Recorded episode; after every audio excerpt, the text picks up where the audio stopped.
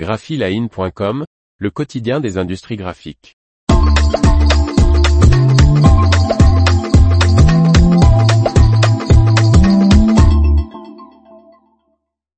Le chromalin, de la validation des couleurs à la révolution numérique. Par Martine Lauré. Rusé, ce nom de marque disparu a réussi à s'imposer dans le vocabulaire des imprimeries et agences de communication. Mais comment est-il né? Le chromalin n'est plus ce qu'il était.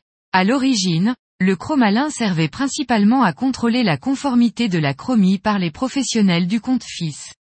Désormais, c'est un terme générique désignant une impression laser ou jet d'encre servant de bon à tirer, bas.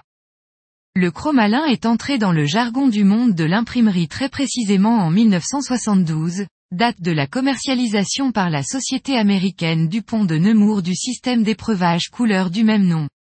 Cette épreuve était tirée sur un papier brillant de 250 grammes par mètre carré dont la surface était laminée avec une couche photosensible. Un jeu de quatre films, typons, un pour chaque couleur, permettait un par un d'appliquer le pigment en poudre correspondant sur le support. Cette impression était destinée à être le reflet fidèle de ce qui devait sortir de la presse, offset dans la plupart des cas, et avait donc une valeur contractuelle. Réalisée sur un support brillant de 250 grammes par mètre 2, elle permettait de vérifier, l'œil rivé sur le compte FIS, la superposition des encres, la charge d'encre, l'élargissement du point de trame grâce à la petite bande latérale de contrôle, Brunner. Cette épreuve s'accompagnait de sa gamme progressive, magenta, jaune, magenta plus jaune, cyan, cyan plus magenta plus jaune, noir, noir plus cyan plus magenta plus jaune. Et pas question d'effectuer une quelconque correction de texte ou de mise en page lorsque le chromalin était sorti sous peine de correction d'auteur, car le fameux bas était dégainé en amont de cette étape. Bien qu'il permettait de détecter des problèmes colorimétriques, le chromalin avait cependant l'inconvénient d'être trop beau, le support utilisé n'étant pas celui de l'impression finale dans la plupart des cas. Une quadrille sur un offset 90 grammes par mètre carré ou un coucher mat 150 grammes par mètre carré n'a pas le même rendu que sur un coucher brillant 250 grammes par mètre carré.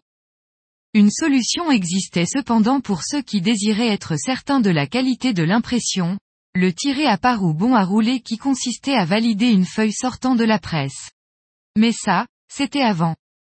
Le nom de ce premier système d'épreuve a par la suite été utilisé pour désigner les autres systèmes similaires provenant d'autres fournisseurs. Puis l'ère du numérique a sonné le glas de ce type d'épreuve.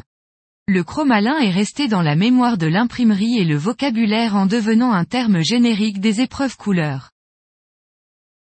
L'information vous a plu? N'oubliez pas de laisser 5 étoiles sur votre logiciel de podcast.